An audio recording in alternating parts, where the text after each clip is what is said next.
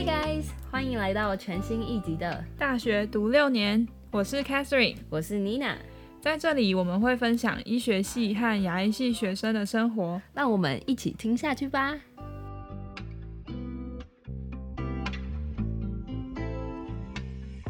Catherine，你这两个礼拜都在做什么事啊？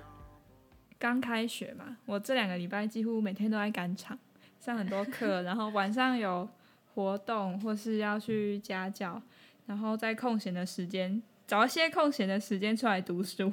嗯，看起来真的是过得很精彩啊！我上个礼拜的时候才开学，第二个礼拜就有第一个考试，嗯，超惨的。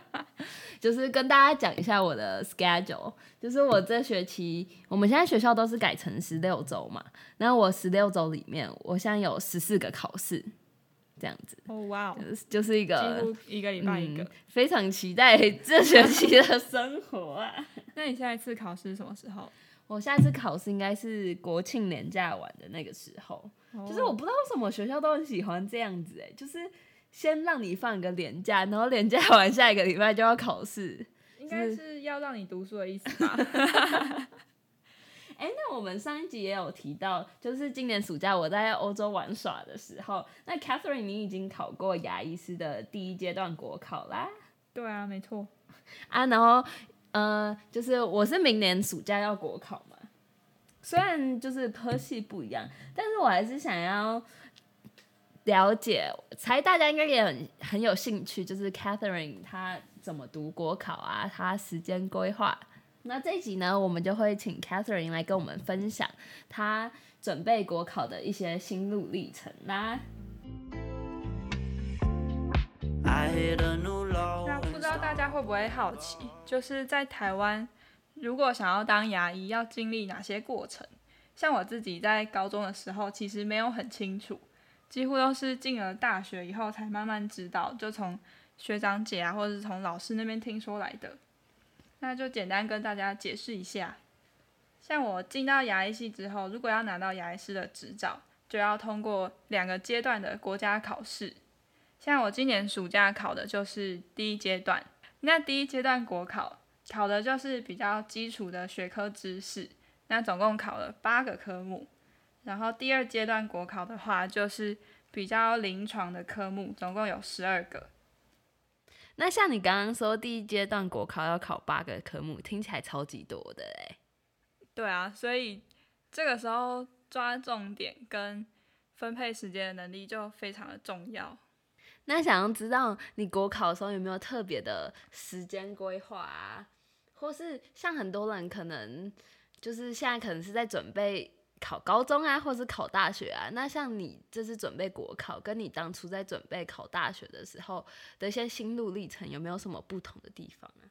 那我先分享我考国考那段时间的生活作息好了，因为从生活作息来看，比较能清楚的了解时间规划是怎么安排的。像我通常都是早上八点到九点开始读书，读书到大概中午吃个饭，睡个午觉。对我自己非常喜欢睡午觉，我觉得对我一整天的精神维持上非常的有帮助。那下午可能就是两点多开始读书，读到大概六点多，有时间的话就会运动一下，接着吃个晚饭。那都有很规律的运动啊？偶尔啊，就是可能一个礼拜会有三三三三次啊，一个礼拜三次。对啊，晚上通常我吃饭的时候就会喜欢就放松一下，顺便看个剧。嗯，像一天基本上到吃完晚餐的时候，已经就是读了太多书了，脑袋快要爆炸。那这个时候就会找另外一种方式来让自己继续的进行学习。那刚好那个时候有同学问我说，要不要用类似你问我答的方式来复习一个我们觉得很难的科目，就是口腔病理学。进行的步骤大概就是。我们会轮流问对方，像是我们会讲出某一个疾病的几种特色，然后让对方去猜说他觉得这个疾病是什么。那这个方式对我来说，我觉得蛮有效的，因为会蛮容易记得你同学当时错的是什么，还有你自己忘记的是什么，就跟直接看讲义或是写题目对答案检讨之后的感觉还蛮不一样的，所以我觉得这个方式还不错。那我再补充一点，就是像我刚刚说，我可能会从早上读到中午，然后下午再读到快要晚上，但我自己是会用番茄工作法，或者叫番茄钟，不知道大家有没有听过这个工具？那它的运作方式是怎么样啊？它基本上是每二十五分钟可以让你工作，其实就是读书嘛。那这二十五分钟之内，你就是要全神贯注，不要被其他东西分心，就把你的精力都放在这个科目上面。可能是说你要先设定一个这个番茄钟要做什么，可能是写完实题考古题，然后订正，或者是说我要读完这个章节的第一小部分之类的。那在休息五分钟的时候呢，你可以去上个厕所啊，或是喝个水，就是让你的脑袋放空。这样子的好处其实就是让你的头脑不要一直都集中在同一个事情上面，因为会累，没有办法一直专心那么久。相信大家都很清楚，对，所以就是，呃，这个方法也可以让自己比较好抓到自己的状态。哎，那 Catherine，你刚刚说第一阶段国考要考八个科目，听起来超级多嘞，是哪八个科目啊？那这八个科目的话，念给大家听，总共有口腔解剖学、牙体形态学、口腔组织与胚胎学、生物化学，这是算是第一个考试里面包含的四个科目。那第二个部分是口腔病理、牙科材料、口腔微生物，还有牙科药理学，总共八个。嗯。那想要知道，这听起来内容都很繁多，那你大概是什么时候开始准备的？因为像我们都知道，就是在放暑假之前，学校还是有相对的课业安排。那你自己是大概在什么时候开始准备国考的？我的话算是蛮中规中矩的时程，因为我们学校的期末大概是在六月初就结束了。那我就是在期末考考完的隔一两天。就开始准备国考，像是在准备国考，因为刚刚听到有八个科目，就听起来非常的多，所以那个时间规划就变得非常非常的重要。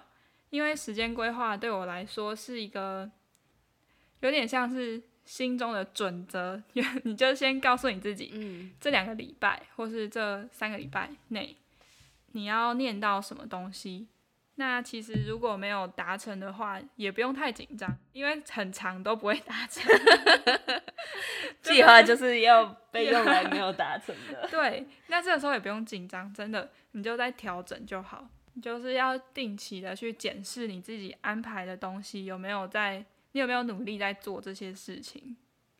哎，我觉得这其实这些读书方法不仅是用在像是考国考这种比较大型的考试，像是。高中考学测的时候，或是考职考的时候，就是也是要有这种心态的。对啊，像我以前高中考大学的时候，其实也是属于这样子的做法，就是会自己稍微规划时间，但很少会百分之百完成它。嗯，哎，那你觉得在你自己的心态上，或是？在你的刚刚讲的作息方面呢，或是读书的方式，哪些是跟高中考大学比较不一样的地方啊？那这个就要比较诚实一点，因为 高中考大学的时候，你基本上所有的内容都会念过一遍嘛。从高一、高二、高三，所有的科目、所有的大小考试，你都会很努力的去准备，把每一个章节都念到很熟。但是因为国考八个科目。有一些科目我们在学校接触的比较少，像是微生物的部分，有些学校不一定有开这一门课。还有像是药理学啊，就算是你有把那些药全部背起来，但国考就是很可能考出一个你完全不知道是什么的药，等于说你就算把你现有的讲义都看过去，你去写，你也不一定会写。那这个就是跟考学测、职考来说是很不一样的地方。嗯，但是就算是计分方式的部分，应该也是跟学测不太一样吧？那你可以跟我们聊聊，就是牙医一阶国考，你们分数是怎么计算的吗？这个问题我一开始也非常的困惑。刚刚说有八个科目嘛，那我们在考试的当天就是会分成两个时段去考，就是第一节考试先考四个科目，那两个科目平均要六十分以上，那一个就是一节课的考试是考八十题，八十题的话，所以一题是一百分除以八十题，所以一题应该是一点多分吧。呃，不知道一点多分，然后你就是这两科应该都要超过六十分，平均要超过六十分，平均超过六十分就代表你有通过这个阶段的国考，那跟学测职考或是分科测验来说就是很不一样，因为在那种考试你要追求的是一百分，那在国考其实蛮多人，不好意思说，蛮多人都追求的是有过就好。因为现在有一个趋势，就是国考会变得比较难，有的时候不一定是你在学校学的，或是课本讲义上面看到的，不一定会全部涵盖到国考的内容里面。就你也搞不太清楚那些国考的出题老师怎么出的，反正就是很难。所以大部分的人的目标都是有过就好，就不会像高中考大学的时候会追求到一百分。心态上就是蛮不太一样的。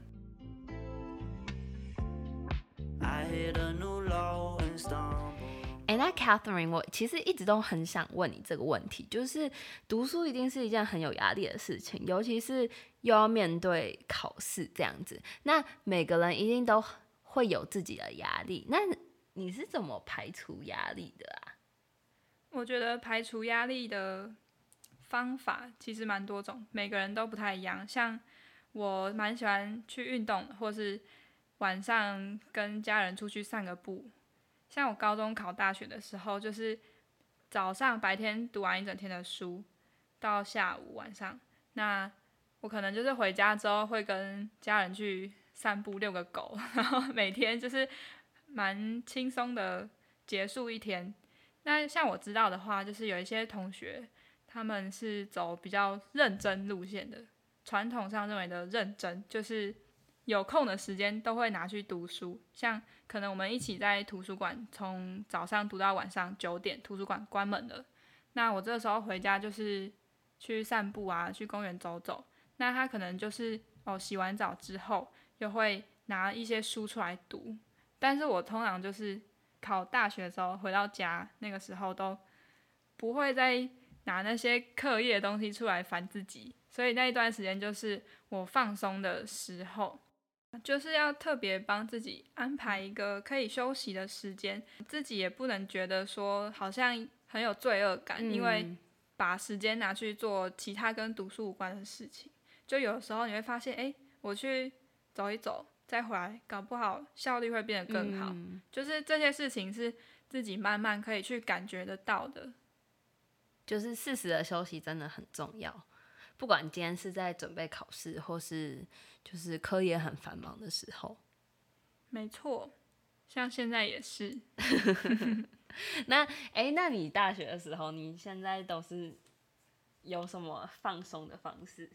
我最近蛮喜欢去游泳的，嗯，而且有时候会发现我自己会蛮喜欢沉浸在一个事物的感觉，嗯，可能有些人会说那是。进入一个心流的状态吧。嗯，那像你可以找找看，你在做什么事情的时候会进入这种状态。有的时候可能是去游泳啊。那像我自己有的时候是练乐团，不管是可能有电吉他或是管弦乐团之类的活动。运动当然是最简单的、最容易让你察觉到这个状态的行为。而且对身体很好，没错，就是因为读书的时候都就是整天坐在那里，那当然适时的起来走一走，然后跑一跑，当然是对身体非常好的方式，促进血液循环。哎，那 Catherine，像你自己的读书方法，你是比较喜欢？因为我知道，像我自己是比较喜欢自己一个人读书这样子，但是有些人是比较喜欢跟同学一起。就是讨论啊什么之类的。那像你的话，当初读国考，或是你在大学读书，你是自己是比较喜欢哪一种方式啊？我其实是属于两种并用的，因为像国考的时候，就是科目很多，很难自己一个人就是全部把它都很扎实的读完一遍。那有一些科目，我们就有我跟班上的同学就有组一个小小的读书会，那我们就是每个人负责一些章节，那下次一起讨论的时候，我们就会请那个人把。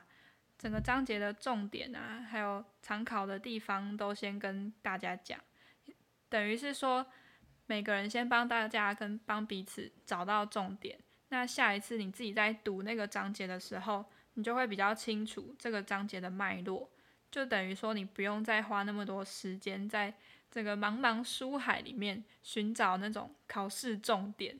就是这种方法对我来说还蛮有效的。那我是大概从大二的时候，那个时候我们有一三牙二，就慢慢开始采取这种方法，就等于说有跟大家一起读，那你也比较有一个支持的感觉，因为有时候压力大，会觉得好像 这世界上总只剩下我一个人，对啊，那这个时候有同学的支持，然后互相帮助，就还蛮好的，像一起讨论考古题啊，或是。遇到有问题的时候，就互相问一下。平常时候当然是自己读为主啦。那我最后再补充一个，在准备国考后期的一些方式。准备大考一定都会写考古题嘛？那国考也是有很多年的考古题可以写啊。那订正考古题其实比想象中的还要重要，因为。考古题就是你知道重点在哪里的话，它会一直出现，一直出现。那你就是要把这些全部都读熟。那像我一开始，其实我以为订正考古题就是可能一天写一回，然后订正一回，这样应该差不多。但我后来发现，仔细订正比想象中的还要花时间。因为我那个时候订正的方式是把订正的笔记放在 Notion 这个笔记软体里面。那因为我自己蛮熟悉它的操作，所以我觉得蛮好用的。那我那个时候把订正的笔记做成有一点互动式的感觉，就是它的每一行旁边会有一个小小三角形，然后你点它会是有点像下拉式的感觉，就是你可以把原本的题目先浓缩成一个短短的句子。像举个例子好了，你可以写一行支配。二扁桃体的动脉是什么？然后问号。那你下次复习的时候，你就先把那个三角形收起来，所以你不会看到答案。那你就先想一下，想一下之后，你再点开那个三角形，它就会跑出答案。我就是把每一题或是我觉得特别有问题的东西的概念都整理成这样子，所以之后或是像是考前。就是在考场里面复习的时候，我就是用这一份档案去复习。那我也会把像解剖学的话，我就会把骨头相关的题目啊、肌肉、血管、神经这些都分类整理好。那你这样子整理个几次，就是几年的考古题之后，你就会比较知道自己容易错的在哪边。而且在之后写考古题的时候，你也会发现。哦，原来你之之前订正过的这一些题目真的是非常重要，就是一直在重复出现。所以我觉得订正国考题也是一门学问。那我觉得当初这种订正的方式对我来说帮助还蛮大的。除了把考古题浓缩成一个句子，然后写下答案以外，我也会把常考的一些比较都列成表格，整理在这一份订正的笔记当中。那另外要注意的是，因为其实这样子订正、做笔记、打字啊这些，其实还算蛮花时间的。虽然是真的能够有收获，但是也要蛮小心，不要就是做笔记做过头。有些人会蛮容易做笔记做上瘾嘛，类似这样子，就是想要把所有东西全部都再整理一次。但是要记得，就是我们时间没有很多，要订正的题目很多，范围很大。所以真的是把重点写下来、整理下来就好，不用再去整理太多的不必要的、不常考的东西。虽然这个真的蛮花时间的，通常这样子订正下来，一天没有办法把一回的考古题全部订正完。八个科目里面，如果订正完一两科就已经算很很厉害了。以我自己的状况是这样子。那在考前几天就可以留一些时间来复习你自己做的这一些笔记，等于是把你自己常错的题目都再重新看一遍，其实还蛮有帮助的。那这一集，Catherine 跟我们分享了她牙医一阶的国考心得，包括她的读书方式，还有时间规划等等。最后，我们也聊到了就是休息的重要性。希望大家听完这集都有所收获。这里是大学读六年，我们下次见，拜拜。